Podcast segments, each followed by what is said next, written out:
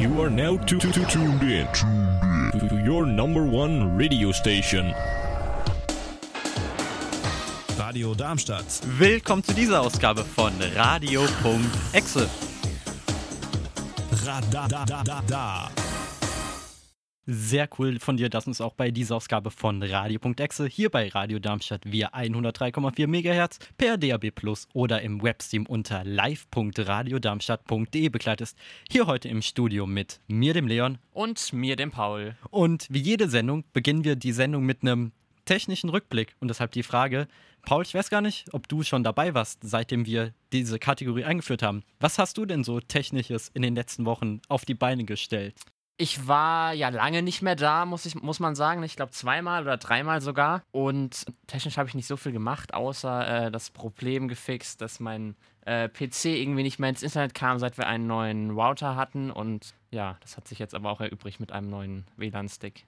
Perfekt, hast auch gleich die Lösung genannt. Falls es ähnliche Leidensgenossen oder Leidensgenossinnen gibt, dann mache ich mal weiter. Und ich habe mir drei Sachen aufgeschrieben. Das erste ist, der Person bin ich dankbar, unsere Klingel hat wirklich monatelang nicht funktioniert. Und dann hatten wir endlich jemanden mal, der sich diesem Problem angenommen hat. Dafür musste er an den Stromkasten und hat die Verkleidung abgemacht, wo steht, welcher Schalter für was ist, weil er den Trafo herausnehmen musste für die Klingel, weil die ja eine viel geringere Spannung braucht. Hat er einfach alle Schalter ausprobiert. Ja, wenn man so seine eigenen Server bei sich zu Hause stehen hat oder sei es auch nur eine NAS, dann ah, mir, mir haben wirklich da innerlich die Haare zu Berge gestanden. Deswegen, falls ihr, ihr sowas vorbeugen wollt, einen Stromausfall, entweder durch einen tatsächlichen Stromausfall oder herbeigeführten Stromausfall, dann kann ich euch eine UPS, keine Sorge, nicht äh, den Lieferanten, sondern eine Uninterrupted Power Supply, zu Deutsch unterbrechungsfreie Stromversorgung empfehlen. Das ist eigentlich nichts anderes wie eine große Batterie, die ihr zwischen Steckdose und dem Gerät, was immer am Strom sein soll, anschließt. Die einfachsten springen ein, sobald sie merken, oh, da kommt kein Strom. Aber es gibt auch welche, da liefert permanent dieser Akku, einfach damit das Gerät einen gleichbleibenden Stromfluss bekommt, um eben auch Spannungsspitzen zu überwinden. Was anderes ist, das habe ich in Französisch gelernt und bin etwas verwundert. Es gibt einfach das Wort digital ist im Französischen einfach virtuell, wo ich etwas verwirrt bin, weil virtuell ist, klingt für mich nicht echt, während digital halt einfach gut. Man hat den Austragungsort verlagert. Und das letzte, eine Bitte an alle, die Leute haben, die sich um deren Technik kümmern.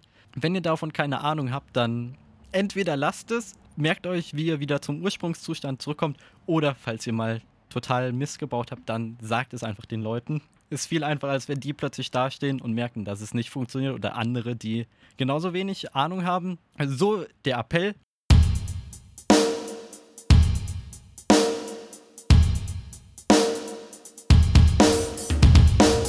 Die Technik-News, Gamescom, Heinerleiner, TikTok, WannaCry und ein neues BGH-Urteil. Letztes Jahr zogen die Veranstalter der Gamescom die Kölnmesse GmbH und Games Verband der deutschen Games-Branche, rund 370.000 Besucher und Besucherinnen in ihre Hallen. Auch wenn sich der Wert seit 2018 nicht veränderte, ist diese Messe nach wie vor die weltweit größte ihrer Art im Bereich Unterhaltungselektronik und Computer- oder Videospiele. Gemessen an der Besucherzahl und Ausstellungsflächen. Den Nebenwirkungen der Corona-Pandemie ist es geschuldet, dass die Gamescom dieses Jahr vom 27. bis 30. August als ausschließlich Online-Veranstaltung stattfindet. Im Content Hub Gamescom Now soll alles zu finden sein, das das Gamerherz begehrt. Ankündigungen, Events, E-Sport-Turniere, Sonderaktionen oder Weltneuheiten. Unter den über 300 offiziellen Partnern fehlen namenhafte Publisher wie Nintendo.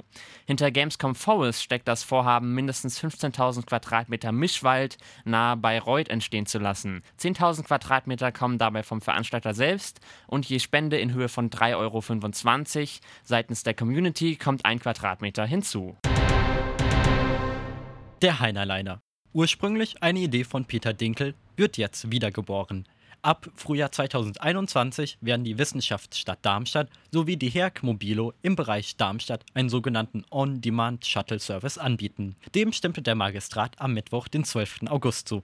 Weitere Gremien folgen. Das Vorhaben ist vier Jahre lang auf Bewährung, bis es bei Erfolg dauerhaft etabliert werden soll. Hinter dem Projekt steht eine Flotte von 50 Elektro-Kleinbussen, die laut Pressemitteilung ein eigenes, wohnortnahes, dichtes Haltestellennetz befahren wird. Trotz individueller Buchung werden weitere Menschen dem Heinerliner zusteigen, weshalb sich auch der Preis zwischen den Kosten einer Karte für den ÖPNV und einem Taxi bewegt. Laut Oberbürgermeister Jochen Patsch ist der Heinerliner für Strecken, die für das Fahrrad zu weit oder für Bus und Bahn unerreichbar sind. Das Herzstück sei eine Software. Vergleichbare Angebote gibt es in Berlin, Hamburg oder dem Landkreis Offenbach. Zusätzlich kooperiert HEAG mit dem On-Demo FRM-Projekt sowie der DADINA um solch einen Dienst im gesamten Landkreis Darmstadt-Dieburg anbieten zu können. Der Heinerliner wird vom Land Hessen und im Bund mit 40 Prozent aller Betriebskosten in den vier Testjahren gefördert. TikTok ist eine Video-App, die es auf 175 Märkten in 65 Sprachen gibt. Aktuell laufen die Verhandlungen zwischen ByteDance, dem Mutterkonzern von TikTok, sowie Microsoft bezüglich einer möglichen Übernahme des US-Geschäfts. Doch damit nicht genug, denn auch die TikTok-Ableger in Kanada, Australien sowie Neuseeland sollen an Microsoft übergeben werden. Mit einem Ende der Gespräche ist bis Mitte September zu rechnen, denn laut der Nachrichtenagentur Reuters hat Trump ByteDance maximal 45 Tage Zeit eingeräumt. Der Verlauf wird vom Ausschuss für Auslandsinvestitionen überwacht. Das Gremium hält sich sein Vetorecht vor. Denn eigentlich hat Trump noch am Freitag, den 31. Juli, ein Verbot der Video-App in den Staaten angekündigt, weil er befürchtet, dass die Daten von US-Bürger und Bürgerinnen bei Chinas kommunistischer Partei landen. Laut Außenminister Mike Pompeo werde die US-Regierung auch sonst wegen Sicherheitsbedenken gegen Apps chinesischer Unternehmen vorgehen. Die Frage nach dem Wie blieb bislang unbeantwortet. Zum ersten Mal kam das in 2019 beschlossene Cybersanktionsregime zur Anwendung. Infolgedessen verhängte die EU Sanktionen gegen sechs Cyberkriminelle sowie drei Organisationen aus Russland und China. Unter den sechs Einzelpersonen seien mutmaßlich vier russische Agenten und zwei Mitglieder der chinesischen Hackergruppe Up10, die für ihre Aktion namens Cloudhopper bekannt ist. Die Sanktionen umfassen sowohl Einreiseverbote als auch das Einfrieren ihrer Vermögen. Die Europäische Union argumentierte mit den Schadprogrammen WannaCry aus 2017 oder NotPetya. Beides sind Beispiele für Ransomware, also böswillige Programme, die die Festplatte verschlüsseln und im zweiten Schritt ein Lösegeld fordern. Von der breit gestreuten Attacke waren britische Krankenhäuser und Bahnhofsanzeigen in Deutschland betroffen. Zusätzlich erließ die Generalbundesanwaltschaft am 5. Mai Haftbefehl gegen Dimitri Bandin. Der mutmaßliche Mitarbeiter des russischen Geheimdienstes GRU soll für den Hackerangriff auf den Bundestag im Frühsommer 2015 verantwortlich sein. Dabei wurde auch der Rechner von Bundeskanzlerin Angela Merkel infiziert. Das Internet vergisst nie. Ein Satz, der uns zu einem achtsamen Verhalten im Internet animieren soll. Im Mai 2018 kam mit der DSGVO das Recht auf Datenlöschung. Doch wieder wies der BGH EU-Recht in Schranken. Es klagte der frühere Geschäftsführer eines regionalen Wohlfahrtsverbandes für Mittelhessen. Als er 2011 für ein Defizit von rund einer Million Euro mitverantwortlich sein soll, meldete er sich länger krank. Die regionalen Tageszeitungen berichteten. Verständlicherweise sollen jene Artikel nicht mehr auftauchen, wenn man nach seinem Namen sucht. Doch die Bundesrichter in Karlsruhe dementierten. Er hat keinen Anspruch auf Löschung der Links, weil die Berichterstattung aufgrund der Größe und Bedeutung des Verbandes im erheblichen Interesse für die Öffentlichkeit stehe. Des Weiteren sei das Ereignis noch vergleichsweise neu. Daher müssen die Interessen des Mannes, für das der Internetnutzer und Medienhäuser zurückstecken, wie verhält sich der Sachverhalt, wenn Artikel nicht zweifelsfrei nachweisbar sind. So wird ein Paar aus der Finanzleistungsbranche von einer US-Internetseite schlecht gemacht, muss in einem solchen Fall die Suchmaschine eigene Nachforschung anstellen, wodurch eine Überblockierung riskiert wird. Das hat jetzt der EuGH entschieden. Gamescom, Heinerleiter, TikTok, WannaCry und ein weiteres BGH-Urteil. Das waren die Technik-News mit mir, dem Leon und Paul.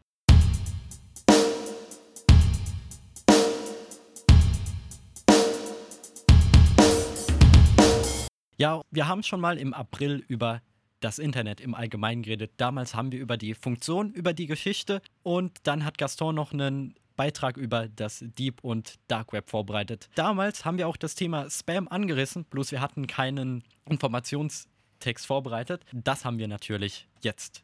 Ich bin ein Prinz von weit her und habe viel, sehr viel Geld, um genau zu sein, eine Million geerbt, die ich dir schenken möchte. Alles, was du tun musst, ist mir die Gebühr für die Transaktion in Höhe von 5000 Euro zu überweisen. Ich verrate dir, wie du 80 Kilogramm in nur einer Woche abnehmen kannst. Klicke dafür auf den Link, aber Vorsicht, Ärzte hassen diesen Trick. Mit dieser Pille kannst du ihr 10 cm mehr untenrum bieten. Herzlichen Glückwunsch, Sie sind der tausendste Besucher unserer Webseite. Klicken Sie hier, um den Einkaufsgutschein in Höhe von 500 Euro zu erhalten. Wie bitte? All das klingt so schön, um wahr zu sein? Stimmt, denn das sind die wohl bekanntesten Beispiele für sogenannten Spam. Laut einer Datenerhebung waren im Dezember 2019 über 57 Prozent aller versendeten E-Mails Spam. Bereits vor einigen Jahren gaben mehr als 65 Prozent der deutschen Internetnutzer an, mindestens einmal solch unerwünschten Nachrichten im Posteingang vorgefunden zu haben. Der weltweite Anteil von Mails mit schadhaften Anhängen lag bei 6%. Spam ist nicht nur lästig, sondern verursacht hohe finanzielle Schäden. Aber was haben Fleisch und Spam gemein? Die Definition. Spam beschreibt das massenhaft wahllose Verteilen von ungewollten Nachrichten. In der Regel passiert dies via E-Mail, aber auch viele Pop-ups auf Websites sind als Spam einzuordnen. Ursprünglich war Spam der Markenname für das Dosenfleisch Spiced Pork and Ham, einer amerikanischen Firma. Später, in einem britischen Sketch, fiel das Wort Spam innerhalb von drei Minuten über 120 Mal wodurch ein vernünftiges Gespräch unmöglich gemacht wurde. Die Absender von Spam-Nachrichten, kurz Spammer, versuchen deren Produkte fragwürdiger Natur, weil sie gefälscht oder womöglich sogar giftig sind, auf diesem Weg an den Mann zu bringen. Die Spammer haben sich in diesem Fall des Verstoßes gegen den unlauteren Wettbewerb schuldig gemacht. Eine andere Motivation ist der Betrug. Entweder tritt das Opfer für eine vermeintlich gute Sache in Vorkasse oder man tippt nichtsahnend seine wahren Zugangsdaten zum Online-Banking auf eine gefälschte Webseite seines Kreditinstituts. Dann spricht man auch vom Phishing. Ein letzter Grund ist die Verbreitung von Schadsoftware, die ab einem gewissen Grad die Funktionsfähigkeit des Internets ein wenig einschränkt. Im Anschluss stellt sich die Frage, wie Unbekannte an die persönlichen E-Mail-Adressen gelangen. Die wohl umständlichste Methode ist, dass eine Schadsoftware auf einem Gerät installiert wird, die private Daten ausspäht. Oft werden auch Datenbanken mit den Kundendaten von Online-Versandhändlern geknackt und im zweiten Schritt verkauft. Zumindest etwas legaler unterwegs sind die Crawler, die das Internet nach Mailadressen durchsuchen. Crawler sind allgemein Programme zum Durchforsten des World Wide Web und meist nur ein Thema, wenn man sein E-Mail-Postfach beispielsweise im Impressum hinterlegen musste. Ein weiteres Verfahren ist, dass sich die Spammer einen öffentlichen Mail-Provider wie GMX vorknöpfen und systematisch gängig, gängige Vornamen, Nachnamen, Kombinationen ausprobieren. Jetzt der korrekte Umgang mit Spam. Um auf Werbemüll oder E-Mails mit böswilligen Absichten angemessen reagieren zu können, muss die Nachricht erst einmal als solche entlarvt werden. Früher war noch fehlerhafte Rechtschreibung, Grammatik oder Zeichensetzung ein Indiz. Aber Spammer lernen leider auch dazu. Deshalb raten wir zur größten Vorsicht bei E-Mails von unbekannten Absendern und oder nichtssagendem Inhalt. Oft sind Betreff, zum Beispiel Ihre Rechnung, Ihr Anruf und Anrede, zum Beispiel sehr geehrte Damen und Herren, allgemein gehalten. Nicht selten geht eine Mail an viele Empfänger was bei einer vermeintlichen E-Mail von der Bank doch etwas skurril ist. Einmal erkannt, sind Spam-Nachrichten ein Fall für den Papierkorb. Niemals Dateien herunterladen, Links anklicken, auf die Nachricht antworten oder überhaupt öffnen. Es ist eine Leichtigkeit herauszufinden, wer so neugierig ist und die E-Mail liest. Die Konsequenz? Noch mehr Spam für euch. Glücklicherweise sortieren die Filter von einigen Mail-Providern sehr zuverlässig den Datenmüll aus. Doch natürlich sind die nicht fehlerhaft weshalb auch eine gewünschte E-Mail im Spam-Ordner landet oder Spam sich an den Filtern vorbeischleicht. Wenn euch stets derselbe Absender im Posteingang belästigt, dann setzt seine E-Mail-Adresse auf die Blacklist. Das ist besonders bei Newslettern ratsam, die keine Abbestellen-Funktion anbieten oder deren Herkunft unbekannt ist. Ein nützliches Tool gegen Online-Werbung im Allgemeinen sind Adblocker, die als Browser-Erweiterung installiert werden können. Der Werbeblocker Adblock Plus stammt sogar aus Köln. Für all diejenigen, die es wissen wollen, bietet sich mit Piehole ein netzwerkweiter Adblocker. Dazu aber in einer anderen Sendung mehr. Allgemein hilft es, seine eigenen Geräte mit den neuesten Sicherheitsupdates auszustatten, sowie eine Antivirensoftware zu installieren. Ein weiterer Tipp: Schalte die Vorschaufunktion in deinem Mail-Client aus. Zum Schluss stellt sich die Frage, wie das eigene Postfach möglichst lange von sinnlosen Inhalt verschont bleibt. Es wird zwar niemals einen hundertprozentigen Schutz geben, weshalb ein gesundes Misstrauen stets erforderlich ist, aber es gibt einige Stellschrauben, die sich anwenden lassen. Gehe mit deinen privaten Daten im Netz so sparsam um wie möglich. Das heißt Nein zu Gewinnspielen oder sonstigen Marketingaktionen. Wenn es unbedingt sein muss, bietet sich unser nächster Tipp an. Erstelle dir insgesamt drei E-Mail-Accounts. Eine E-Mail-Adresse gibst du an Familie, Freunde, Verwandte und so weiter weiter. Zur Kommunikation. Mit dem zweiten Account registrierst du dich bei seriösen Anbietern wie Amazon oder eBay, aber schreibst keine Nachrichten. Hier empfiehlt sich etwas Zusammenhangloses, zum Beispiel Puzzlewolf49. Mit dem letzten E-Mail-Konto loggst du dich in kostenlosen WLAN-Netze ein oder nimmst an Gewinnspielen teil, bis die Tasten glühen. Wenn es irgendwann zu viel sein sollte, kann der Account ohne weiteres gelöscht werden. Natürlich lässt sich das ebenso mit dem Haupt- oder Zweitkonto machen, aber es wird mit deutlich mehr Aufwand verbunden sein, weshalb wir davon abraten. Die nachhaltigsten Herangehensweisen ist es regelmäßige Pflege seines Spamfilters, wie zuvor beschrieben.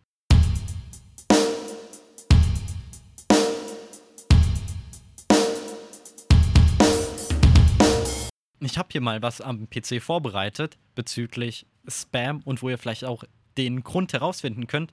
Und zwar gibt es einmal den Dienst haveibeenpawned.com und es gibt einmal eine Webseite, den Identity Leak Checker vom Hasso-Plattner-Institut. Da rufe ich euch auch einfach mal auf. Wenn ihr gerade ein Gerät zur Hand habt, gebt mal sec.hpi.de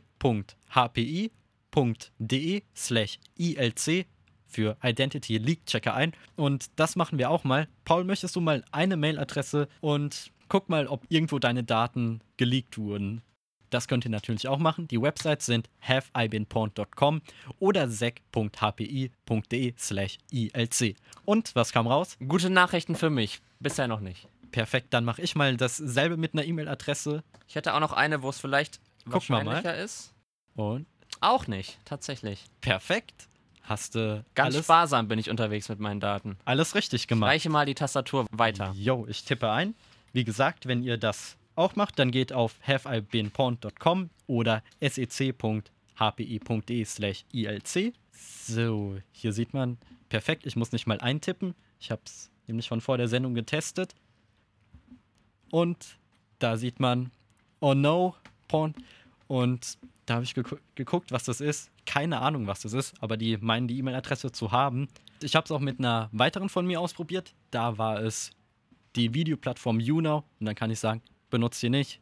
Die haben schon einmal die Daten verloren. Kommt bestimmt auch noch ein zweites Mal vor. Aber, was ich dich fragen wollte, es kann sein, dass wir alle sogar schon mal zu Spammern geworden sind. Und zwar Kettenbriefe. Hast du mal einen erhalten und weitergeleitet? Nein, tatsächlich nicht. Nein. Nein, ich war da seit Anfang an sehr kritisch und äh, habe das tatsächlich noch nie gemacht. Als ich das gelesen habe, habe ich mich zurückerinnert. Und es kann sein, dass ich auch was weitergeleitet habe. Aber das war nicht dieses, leite es weiter oder dir oder deiner Familie passiert was ganz Schlimmes. Deswegen, falls auch Jüngere zuhören sollten und es kommt so eine Nachricht, dann ignoriert das, ist auch genauso ein Fall für die Tonne. Und das Gute ist ja, zum Beispiel bei WhatsApp sieht man ja mittlerweile, wenn eine Nachricht einfach weitergeleitet wurde.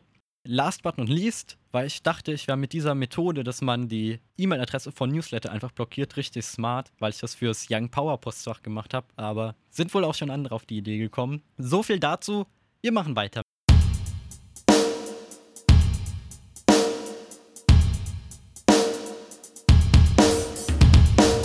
Etwas, was die ganze Sendung natürlich übergilt. Wenn ihr Fragen haben solltet, dann könnt ihr uns natürlich anrufen unter der 06151 Ich wiederhole 06151 Ihr könnt uns natürlich auch eine E-Mail schreiben, radio.exe.radiodarmstadt.de oder ihr schaut mal auf unseren Social Media Kanälen vorbei. Dort heißen wir Radio Exe Radar. Wir beschäftigen uns gerade mit dem Internet und seinen Funktionsweisen. Anfang der Stunde haben wir uns mit Spam beschäftigt und den Tools, wo ihr gucken könnt, ob ihr von einem Identitätsklau betroffen seid. Jetzt machen wir weiter mit den IP-Adressen und was das eigentlich ist. Denn jedes System, das Teil von einem Netzwerk ist, erhält eine IP-Adresse, damit eindeutige Rückschlüsse auf das jeweilige Gerät möglich sind. Eine IP-Adresse ist vergleichbar mit einer Lieferadresse, doch statt physischer Ware werden dem Empfänger Daten zugestellt. Obwohl IPs weltweit einzigartig sind, kann es passieren, dass dein Handy bei dir im Heimnetzwerk die gleiche IP-Adresse hat wie die Spielekonsole deines Kumpels bei ihm zu Hause. Das Stichwort lautet private versus öffentliche Adressen. Ersteres hilft dem heimischen Router, die Anfrage an das passende Gerät weiterzuleiten. So beginnen sämtliche private Adressen der Router des Berliner Herstellers AVM mit 192.168.178 und dann eine zweistellige Ziffer. Auf Wunsch lässt sich der IP-Adressbereich in der Benutzeroberfläche ändern. Diese Freiheit gibt es bei öffentlichen IP-Adressen nicht, denn die werden vom Provider zufällig vergeben und in einem bestimmten Intervall geändert. Grund hierfür ist, dass bald nicht mehr genügend IPv4-Adressen zur Verfügung stehen werden. Rein rechnerisch gibt es ein Kontingent von etwas über 4 Milliarden IPv4-Adressen. Ungefähr so hoch war die Weltbevölkerung, als man sich auf das Schema einigte. Das Internetprotokoll der sechsten Version soll diesbezüglich Abhilfe schaffen. Doch das ist ein neues Thema. Wer die öffentlichen IP-Adressen kennt, kann auf das System zugreifen. Aber zum Glück blockieren Router standardmäßig alle Anfragen aus dem Internet auf Geräte im heimischen Netzwerk. Bei Websurfern ist das etwas anders, denn in den Fällen ist es gewünscht, dass diese auf User-Interaktionen reagieren. Doch davon merken die meisten nichts. Den Komfort haben wir DNS-Surfern zu verdanken, die wir im Laufe der Show genauer beleuchten werden. Statt einer Zahlenkombination braucht es nur die Domain, sozusagen den Namen einer Webseite. Selbst wenn man den unpraktischen Weg einschlagen würde und wüsste, dass die IP-Adresse 85.13.156.212 zur Webpräsenz von Radio Darmstadt führt, kommt man nicht weit. Denn oft beherbergt ein Websurfer mehrere Websites. Das ist das Prinzip von Shared Hosting, dass sich ein alleiniger Surfer für die wenigsten Webpräsenzen lohnen wird. Domains folgen immer demselben Schema, das sich anhand der Webseite von Radio Darmstadt erklären lässt. Die URL lautet www.radiodarmstadt.de und ist in drei Abschnitte unterteilt, die durch einen Punkt voneinander getrennt sind. www, Radio Darmstadt und de. Das de ist die sogenannte Top-Level-Domain, kurz TLD. Sie besagt, dass die Adresse bei der DENIC in Deutschland registriert wurde, die für alle DE-Websites zuständig ist. Radio Darmstadt lautet der Name des Rechners.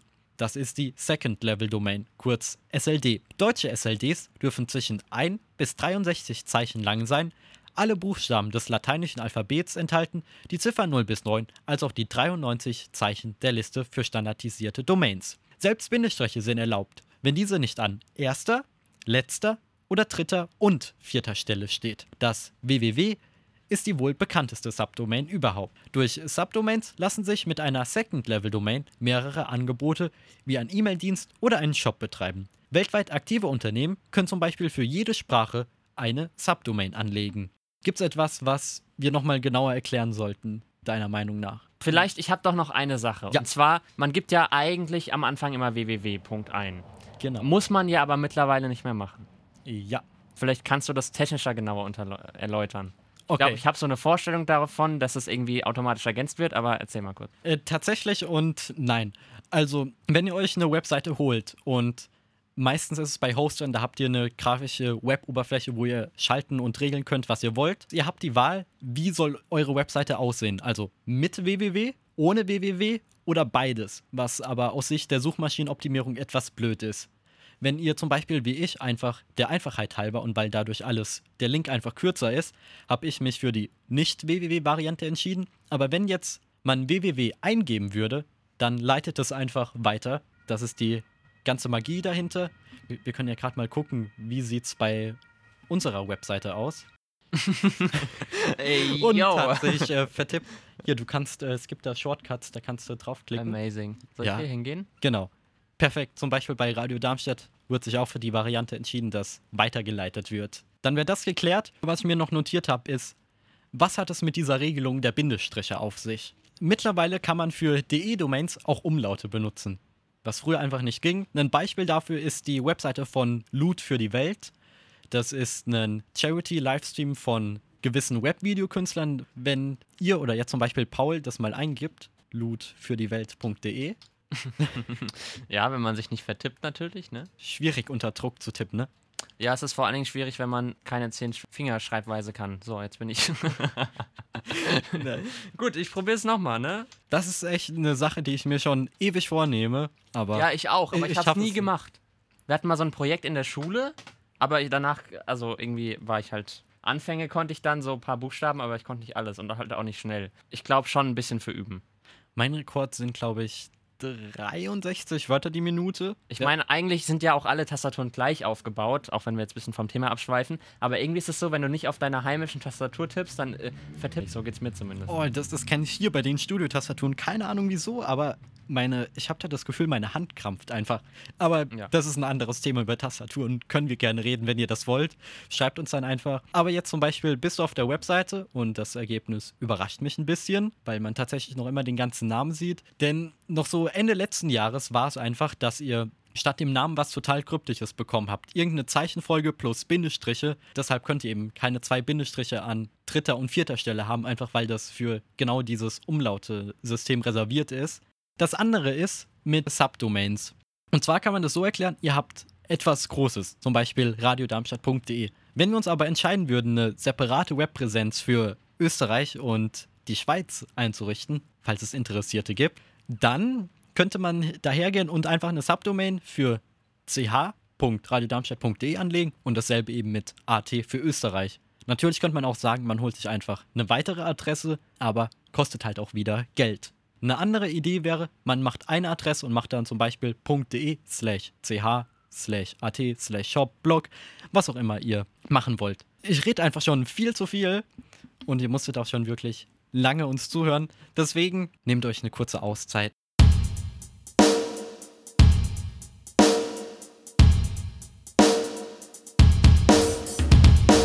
Gerade eben, als wir über IP-Adressen geredet haben, fiel das Stichwort DNS. Damit beschäftigen wir uns jetzt. Denn spätestens, wenn man mit dem heimischen PC nicht mehr E-Mail schreiben können sollte, der Fernseher die Videowiedergabe verweigert oder sich nicht das neueste Update eines Videospiels laden lässt, stößt man auf DNS-Server. Zur Problembehebung wird oft empfohlen, zumindest einen Blick auf die DNS-Einträge zu werfen und oder diese gegebenenfalls zu ändern. DNS ist die Abkürzung für den technischen Begriff Domain Name System. Ohne es zu wissen, tragen sie einen bedeutenden, wenn nicht den bedeutendsten Teil zum weltweiten Internet bei. DNS-Surfern haben wir es als Menschen vor den Bildschirmen zu verdanken, dass wir in die Adresszeile unseres Browsers einen einprägsamen Namen wie radiodarmstadt.de eingeben können, anstatt die IP-Adresse zu kennen. Kurzum, DNS-Surfer sind das Telefonbuch des Internets.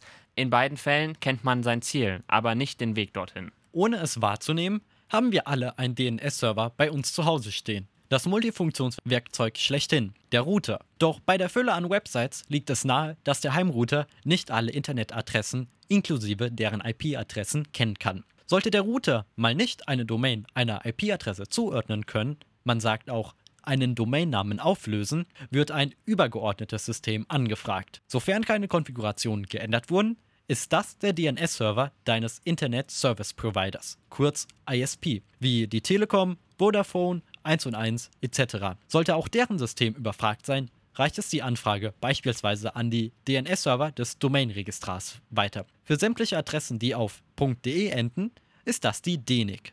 Die DENIC hat den Vorteil, dass bei ihr für jede DE-Domain die passenden DNS-Server eingetragen sind. In diesem Fall spricht man häufig von Nameservern. Spätestens jetzt konnte der Domainname aufgelöst werden. Die Website-Daten werden vom Webserver geladen und wir landen auf der gewünschten Internetseite. Aber halt! Damit nicht jedes Mal wieder alle Server gebraucht werden, speichert jeder von ihnen die Antwort für einen Zeitraum von standardmäßig 24 Stunden. Manchmal lässt sich die Time to Live, kurz TTL, auch vom Domainbesitzer beeinflussen. Wichtig zu erwähnen ist auch, dass das vorgestellte Fallbeispiel von der Realität abweichen kann. Jeder DNS-Server entscheidet selbst, welches übergeordnete System er um Hilfe bittet. Es kann ebenso sein, dass manche Systeme plötzlich kurzzeitig oder dauerhaft offline sind. Wie von uns in der Einleitung erwähnt, lohnt sich ein Blick in die Einstellungen des jeweiligen Gerätes oder Routers, wenn der Internetzugang plötzlich nicht mehr funktionieren sollte. Zur Fehlereingreifung und oder Behebung kannst du die IPv4-Adressen des wohl bekanntesten DNS-Surfer von Cloudflare eintragen. Diese lauten 1.1.1.1 sowie 1.0.0.1. Nachzulesen in den Show Notes oder demnächst auf radioexe.de. Ein weiterer Vorteil ist ein potenziell freieres Web, weil es schon mehrfach vorkam, dass deutsche ISP von Unternehmen oder spätestens per Gerichtsurteil gezwungen wurden, bestimmte Anfragen zu blockieren. Selbiges Schicksal kam eben Cloudflare, Google oder OpenDNS widerfahren, weshalb der Gedanke, eines eigenen DNS-Surfer zu betreiben, nicht so abwegig klingt. Für den familiären Betrieb eignen sich schon die virtuellen Surfer, kurz V-Server, für wenige Euros im Monat oder eine eigene Maschine und selbst zensieren. Damit meinen wir nicht unbedingt, irgendwelche Dienste grundlos zu blockieren, sondern nur Werbeinhalte auszublenden. Ein beliebtes Tool ist P-Hole, das wir in einer folgenden Sendung genauer unter die Lupe nehmen werden. Jetzt noch einen Fun Fact zum Abschluss. Früher, noch weitaus lange zuvor, als das Internet in Deutschland überhaupt als Neuland betitelt wurde, gab es tatsächlich ein Telefonbuch des Internets. Zu jeder Website-URL wurde die dazugehörige IP-Adresse notiert. In gewissen Abständen wurde diese händisch gepflegte Liste an andere Internetnutzer versendet. Heutzutage wäre das aufgrund der Masse kaum noch zu bewältigen und das viel gravierendere Problem, es gibt zu wenige IPv4-Adressen, wie eben erwähnt, weshalb ein Webserver mit nur einer IP-Adresse oft mehrere Webseiten bereitstellt. Der Raspberry Pi ist ein Ein-Platin-Computer, könnt ihr euch schon für äh, roundabout 35 Euro holen und dann habt ihr so eine kleine Bastelmaschine und könnt damit eben auch produktive Anwendungen betreiben. Damit kann man auch jede Menge anderes machen. Ich glaube, Alarmsysteme, Ambilights und so kann man damit auch bauen. Genau, also wenn ihr entweder das Können habt oder auch einfach nur das Interesse, euch damit auseinanderzusetzen. Das ist nicht der teuerste Spaß. Wobei ich habe auch andere Erfahrungen gemacht, als ich mir die Gedanken über einen Selbstbau nass gemacht habe. Und wenn man da halt noch das Sämtliche dazu kaufen muss, guckt einfach auf euer Projekt, aber so für Basteleien ist es auf jeden Fall günstiger und der Stromverbrauch würde es euch auch danken, wenn ihr dafür vielleicht keinen Gaming-Rechner verwendet, um ein Emulate-System zu haben.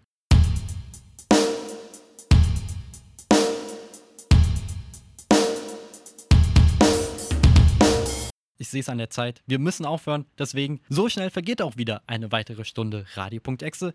Hier bei Radio Darmstadt via UKW 103,4 MHz, per DAB Plus oder im weltweiten Stream unter live.radiodarmstadt.de. Hier heute im Studio mit mir, dem Leon. Und mir, dem Paul. Das Technikmagazin Radio.exe hört ihr wie immer jeden vierten Sonntag im Monat von 17 bis 18 Uhr. Das heißt, wir hören uns das nächste Mal am 27. September in gewohnter Frische. Wenn ihr einfach nicht genug von uns haben könnt, dann hört jederzeit und überall unseren Podcast. Auf Apple Podcast, Google Podcast, Spotify, Deezer, TuneIn und, und, und. Alle relevanten Links findet ihr auf unserer Webseite radioexe.de. Überall dort, wo es geht, freuen wir uns über eine positive Bewertung. Wenn ihr uns kontaktieren möchtet, geht das entweder per E-Mail, diese lautet radio.exe.radiodarmstadt.de, auf Social Media radioexeradar oder klingelt euch zu unseren Sendezeiten durch. Die Telefonnummer lautet 06151 87000. Ich wiederhole 06151 87000. Bleibt Radio Darmstadt auch weiterhin treu und hört auch unsere wöchentliche Sendung Young Power. Diese Show produzieren wir samstags live on air von 17 bis 19 Uhr sowie in mehrfacher Wiederholung am Sonntag. Das nachfolgende Programm nennt sich Onimak. Das ist die agnostische Sendereihe hier bei Radio Darmstadt. Macht's gut, haut rein, ciao. Tschüssi. Radio Darmstadt.